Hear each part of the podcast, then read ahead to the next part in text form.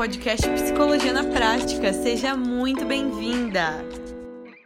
Ser uma pessoa inteligente emocionalmente significa que você sabe lidar bem com seus sentimentos, com seus pensamentos, com seus comportamentos. É uma pessoa equilibrada que, ao mesmo tempo que sente as suas emoções e sabe nomear essas emoções, você não se afunda nelas e se perde ali dentro delas, né? É um desafio bem grande, né? Se a gente for ver, a maioria das pessoas que a gente conversa, que a gente conhece, tem problemas de lidar com as suas emoções mesmo. Ou é uma pessoa que é muito sentimental, que dramatiza demais as suas emoções, sente demais, acaba sofrendo muito com isso, ou às vezes é uma pessoa super racional, que mal lida com as suas emoções, que não escorre uma lágrima nunca, que não sabe admitir nem nomear suas próprias emoções, e aí acaba também, de uma certa forma, afastando as pessoas, tendo dificuldade de se relacionar, isso também não é saudável, tá bom?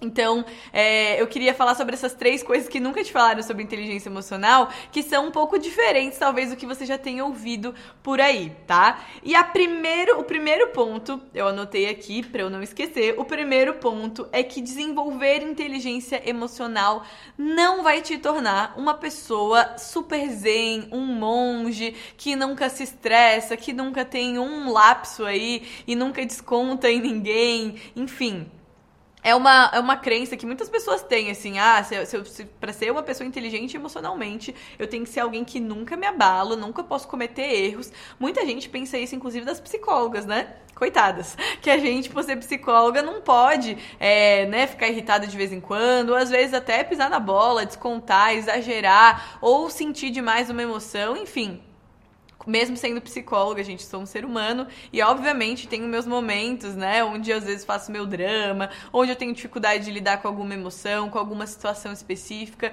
Isso faz parte da vida de qualquer ser humano. Mesmo com inteligência emocional, você não vai virar uma pessoa super zen que nada vai te abalar. O que mostra que você tem uma inteligência emocional é o quão rápido você volta ao seu estado de equilíbrio, né? Então, sei lá, você descontou em alguém, você viu que, poxa, você agiu no calor da emoção, reagiu de uma forma ruim, mas logo em seguida você já percebeu isso, foi lá, pediu desculpa, falou, nossa, me desculpa, amor, olha, realmente é, acabei descontando em você, não tem nada a ver com você, eu tô frustrada por questões minhas do trabalho, coisas que aconteceram durante o meu dia, acabei descontando agora.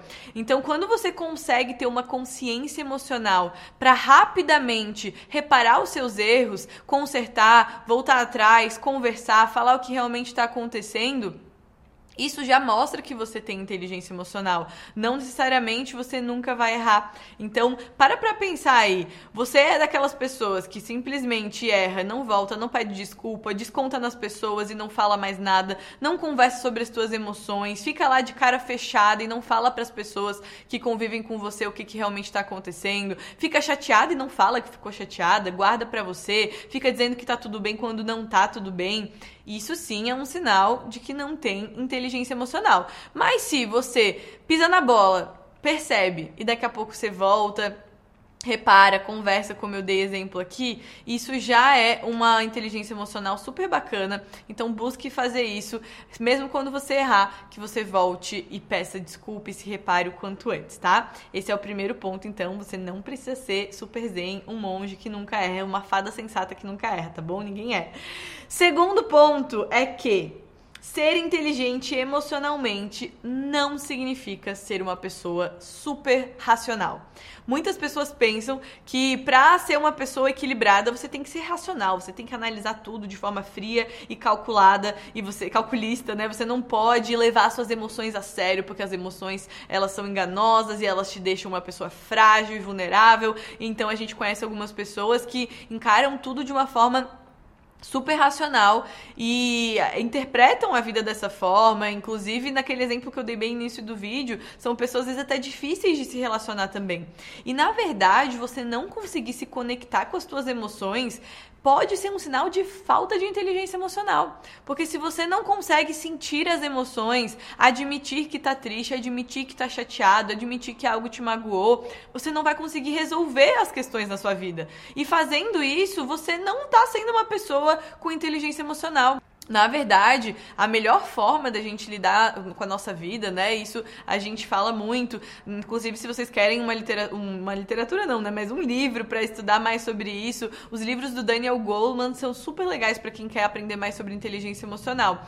E o que ele traz é que o ideal é que a gente use esses dois lados, né? A gente use o nosso lado emocional e use o nosso lado racional. Nem tanto para um lado, nem tanto para o outro. A gente encontrar um caminho do meio, tá bom? Tem tem situações em que às vezes a gente tá. É, trazendo emoção demais e que a gente precisa sim olhar de uma forma mais racional e fazer o que precisa ser feito de uma forma prática, mas às vezes vão ter situações que a gente vai precisar levar em consideração também o que a gente está sentindo e ser levado mais pela emoção. Isso, a gente aprender a navegar esses dois lados requer muita inteligência emocional, tá bom? Então, ser uma pessoa inteligente emocionalmente não significa ser apenas racional. Não entra nessa, tá bom? Inclusive, tem questões de personalidade mesmo, de temperamento. Tem pessoas que são mais racionais e outras que são mais emotivas e tá tudo bem, tá bom? A gente só precisa aprender a lidar com isso da melhor forma possível para que não nos atrapalhe nem atrapalhe os nossos relacionamentos, tá? E o terceiro ponto aqui é que ser uma pessoa inteligente emocionalmente não quer dizer você ver o mundo cor-de-rosa e tudo pelas lentes de Poliana. Vocês lembram do livro da Poliana? Quando eu era pequena, eu amava o livro dela. É, tem até Poliana criança e tem a Poliana moça. Basicamente, era uma menina que ela, vi, assim, aconteceu um monte de tragédia na vida dela, era é, órfã e tudo mais, vai morar com uma tia que é super brava. E ela faz o jogo do contente. Que é em todas as situações difíceis e ruins da vida dela, ela extrair algo de bom, extrair o lado positivo. É claro que tem um lado legal disso, mas tem um lado também que pode ser perigoso, que é da gente não reconhecer os aspectos negativos, a gente não validar as nossas emoções negativas, né? A gente ficar só querendo sempre ver o lado positivo de tudo e a gente não consegue admitir quando de fato a gente tá mal e quando de fato as coisas não estão indo bem, né? Então, você lidar bem com as suas emoções não significa estar tá feliz o tempo inteiro, não ter emoções ruins, não se sentir triste, não se sentir com raiva, ficar só buscando o lado positivo de tudo, tá bom?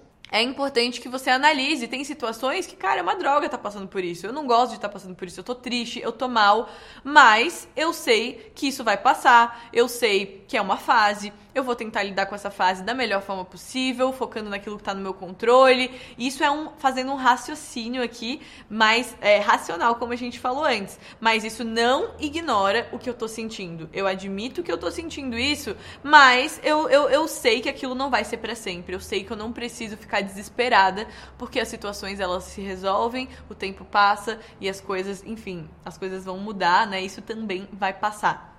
Então, você não precisa ficar preocupado aí de ficar o tempo inteiro só vendo tudo positivo pelo lado positivo, inclusive cuidado com isso, tá bom? Então, esses são os três pontos que as pessoas não te falaram sobre inteligência emocional. Espero que você tenha gostado.